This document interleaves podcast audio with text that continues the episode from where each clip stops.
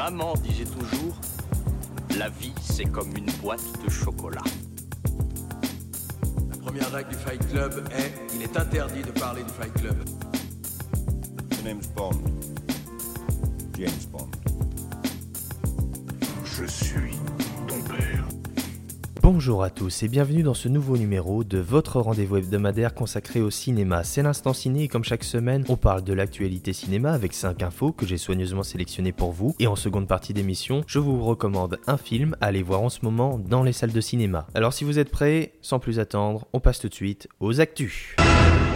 On débute avec un petit point sur le congrès du FNCF, la Fédération nationale des cinémas français qui se déroule actuellement à Deauville. Il y a eu la journée des éditeurs de films et le président de la FNEF, e Victor Adida, se dit étourdi par l'annonce de la ministre qui, sur 34 millions d'euros annoncés d'être compensatoires, en réserve seulement 7 pour les distributeurs et producteurs. Alors un petit résumé des faits, la ministre de la Culture Roselyne Bachelot a annoncé une aide de 34 millions d'euros d'aide pour le cinéma. Le problème, c'est qu'il n'y en a que 7 réservés aux distributeurs et producteurs. Euh, les exploitants de salles, on en a déjà parlé dans l'instant ciné, ont énormément été aidés. Je suis sûr qu'ils sont très heureux et tant mieux pour eux de la part du gouvernement lors de cette crise. Néanmoins, les distributeurs et producteurs, ce sont ceux qui ont le, plus à pâtir de cette situation, qui ont été le moins aidés. Et encore une fois, sur ces 34 millions d'euros d'aide compensatoire, seulement 7 pour les distributeurs et producteurs, c'est risible. De toute évidence, la ministre, notre Roselyne, n'a toujours pas compris comment fonctionnait le cinéma et qui avait réellement besoin des aides.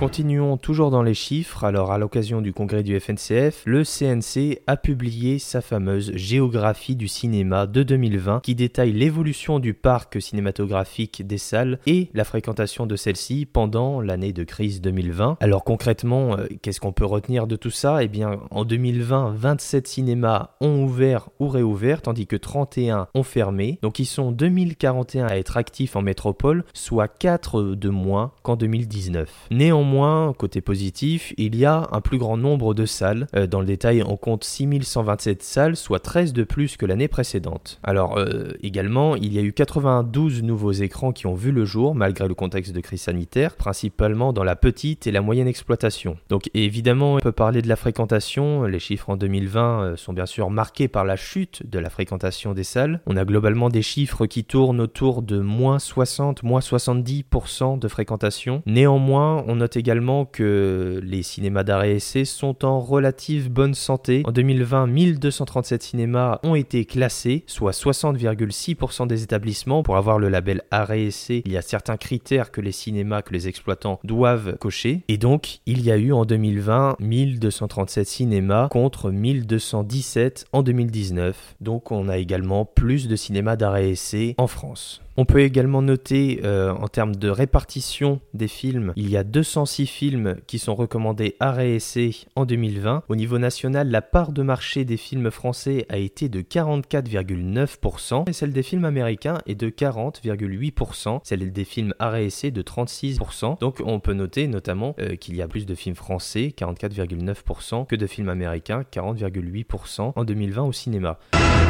Allez, après ce petit point sur les chiffres, on va maintenant parler des bandes annonces qui sont sorties cette semaine. Il y a eu entre autres la première bande annonce pour le film de Fabrice Eboué Barbac, le 27 octobre au cinéma, un film complètement barré avec Christophe Andelade qui présente la bande annonce. Je vous invite vraiment à aller voir ça, ça a l'air très étonnant. On a également une nouvelle bande annonce pour le film sur le groupe NTM Suprême, le film. Rendez-vous le 24 novembre au cinéma pour découvrir les origines du fameux groupe de rap. Également les premières images de The Tragedy of Macbeth, le nouveau film de Joel Cohen avec Denzel Washington et Frances McDormand. Le film est prévu pour sortir en simultané aux États-Unis sur Apple TV et au cinéma. Pour le moment, aucune date de sortie française au cinéma. Nous ne savons pas si nous pourrons découvrir ce film qui visuellement a l'air extrêmement intéressant au cinéma pour le moment. On a également eu la première bande-annonce du nouveau film de Guillermo del Toro. Ça s'appelle Nightmare Alley et ça sera à retrouver au cinéma en décembre. Bref, vous l'aurez compris, encore une fois, que de nouvelles bandes-annonces.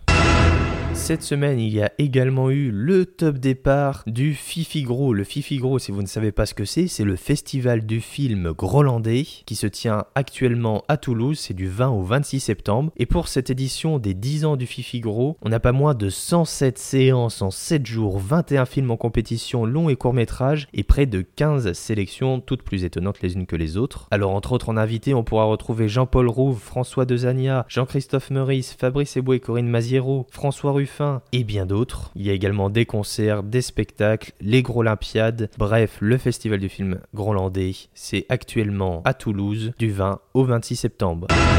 Et enfin, pour terminer, un petit retour sur le fameux Batman Day, la journée de Batman qui a eu lieu la semaine dernière. Alors, entre autres, on a eu quelques petites informations. On a eu une belle photo de Matt Reeves, le réalisateur du film, qui est actuellement en pleine post-production du film. Il est en plein montage. Pour rappel, son film The Batman, le prochain film Batman au cinéma, est attendu en mars 2022. On a également eu un petit extrait de la bande originale du film qui est composée par Michael Giacchino. Et en France, on a également eu la chance d'avoir la De Batman, celle de Michael Keaton du film de Tim Burton, qui a fait quelques petits tours comme ça en France. Vous l'avez peut-être aperçu chez vous, je ne sais pas. En tout cas, la semaine dernière, c'était le Batman Day, l'occasion bien évidemment de se refaire les films de Batman. Bref, le Batman Day, quelle journée sublime. Et c'est déjà l'heure du film de la semaine. Et comme chaque semaine, je vous recommande un film à aller voir au cinéma. Et cette semaine, le film est un film franco-italien. Il est réalisé par Giovanni Aloy avec Anthony Bajon, Leila Bekti et Karim Leclou. Et ça s'appelle La Troisième Guerre.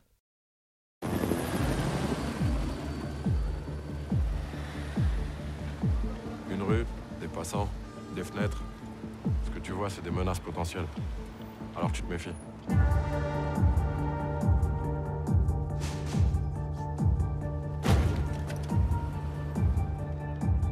Ça risque d'être la guerre.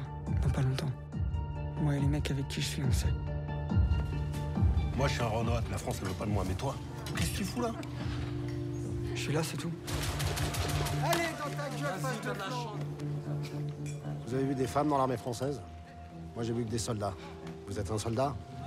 Oui, mon commandant. Sortez-vous les doigts du cul, en fait, moi, ce parcours. Corvar, on a tous des problèmes. Mais quand t'arrives au régiment, tu les laisses derrière toi. Est-ce que tu sais pourquoi on porte un uniforme? Pour uniformiser, justement. Donc je veux pas savoir ce qu'il y a dans ta tête, je veux pas savoir ce qui se passe chez toi. Je m'en fous de savoir que bientôt ça va être le chaos. Je sais pourquoi je suis là maintenant. J'ai plus peur. Alors la Troisième Guerre raconte l'histoire d'un jeune militaire, Léo Corvar, incarné par Anthony Bajon, qui débarque tout droit de sa Vendée natale pour aller à Paris et faire partie de l'opération Sentinelle créée en France en 2015. Il va ainsi faire partie d'une escouade avec Leila Bekti et Karim Leclou qui vont patrouiller dans les rues de la capitale en surveillant, en étant aux aguets d'une quelconque menace terroriste. Et globalement, le film raconte ça, raconte ce spleen ambiance, cette déambulation, ces hommes et ces femmes à l'affût du moindre petit problème. Néanmoins, on le voit dans le film, même quand il y a des problèmes, comme un vol de portefeuille ou une fille méchamment bousculée, ils n'ont pas l'autorisation d'intervenir. Ils sont là pour une raison bien précise, la menace terroriste, les petits délits, les petites infractions du quotidien, même s'ils en sont témoins, même s'ils ont, entre guillemets, dépositaires de, l'ordre, ce sont censés être des exemples qui sont censés euh, faire régner la loi. Ce sont des militaires armés. Eh bien, ils n'ont pas droit, ce n'est pas dans leur fonction, ce n'est pas dans leur juridiction presque j'ai envie de dire. Donc euh, ce film montre avant tout les failles de cette opération Sentinelle et à quel point cette opération Sentinelle peut briser certains esprits, notamment celui du personnage principal qui va tout faire pour s'intégrer. Alors euh, ça passe également par des scènes où ils sont à la caserne, des scènes de fraternité, de camaraderie, de franche rigolade entre une masculinité virile et imposée, doublée d'un petit fond de machisme. Bref, ça montre à la fois l'envers du décor et en même temps ce que l'on voit nous en tant que public lorsqu'on croise des militaires dans une gare ou tout simplement dans les rues de, des grandes villes. Ce film retrace avant tout l'histoire des hommes et des femmes de l'opération Sentinelle. Et c'est quelque chose que je ne connaissais pas vraiment et j'ai été vraiment surpris de voir euh, à quel point ce film dépeignait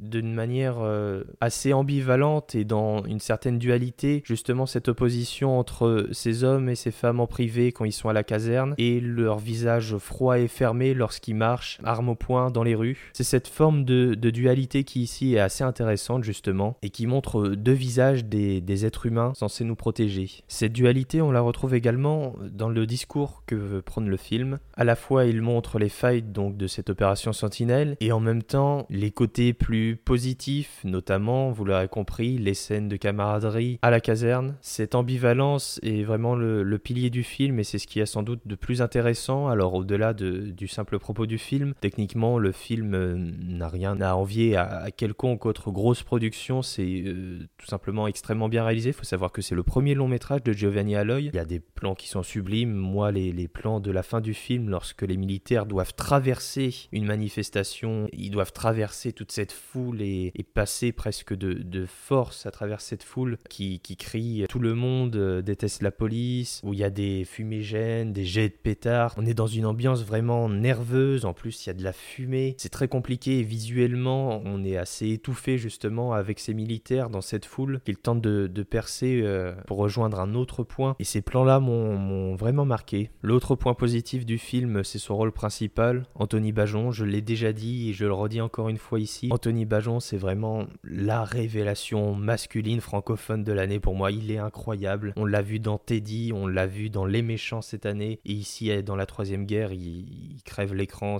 Je, ne sais pas d'où sort ce mec, mais vraiment, c'est la révélation masculine francophone de l'année. Pour moi, il est incroyable, d'une justesse parfaite et dans tous les registres, que ça soit dans le film de genre un peu barré qui était Teddy, dans la comédie cinglée de Mouloud Achour, Les Méchants, ou ici dans un rôle ultra sérieux, ultra psychologique, un rôle de composition où il doit jouer avec ses démons et en même temps garder la face aux côtés, aux côtés de ses collègues et du public. Quelqu'un qui a, plusieurs facettes euh, presque schizophrènes. Et vraiment, il est vraiment bon dans tout et, ces trois films sortis cette année nous le prouvent. Anthony Bajon, incroyable, vraiment incroyable. Le reste du casting, Leila Bekti, Karim Leclou sont euh, absolument convaincants, évidemment, ce sont d'immenses acteurs. Bref, que dire de plus à part aller voir, aller découvrir la troisième guerre en salle en ce moment, parce que c'est vraiment un film à voir, c'est une proposition tout à fait inédite. On apprend plein de choses et on est embarqué dans cette histoire aux côtés de ces hommes et ces femmes. C'est pas du tout un film, euh, un film austère ou un film de sentiments comme on pourrait peut-être le penser. Au contraire, c'est un film plein d'humanité et qui montre toutes ses facettes, euh, tant les points positifs que les points négatifs. Donc, je vous recommande vivement d'aller voir La Troisième Guerre cette semaine au cinéma.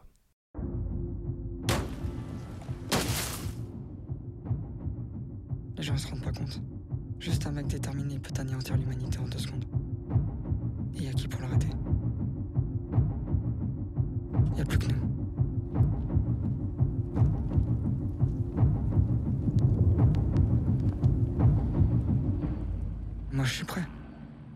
Voilà, l'instant ciné, c'est terminé pour cette semaine. Je vous remercie d'avoir écouté cette émission. Si vous l'avez appréciée, vous pouvez évidemment vous abonner pour avoir directement chaque émission dès leur sortie. Vous pouvez également me suivre sur Twitter et Instagram pour être au courant des dernières news cinématographiques nationales et internationales. Comme d'habitude, les liens sont dans la description. Voilà, je vous souhaite une bonne fin de semaine, un bon week-end. Je vous encourage vivement à aller voir la troisième guerre. Je vous retrouve comme d'habitude la semaine prochaine, jeudi prochain, pour un nouveau numéro de l'instant ciné. Bonne fin de semaine, bon week-end et à la semaine prochaine. Ça dépasse tout ce que j'ai pu imaginer.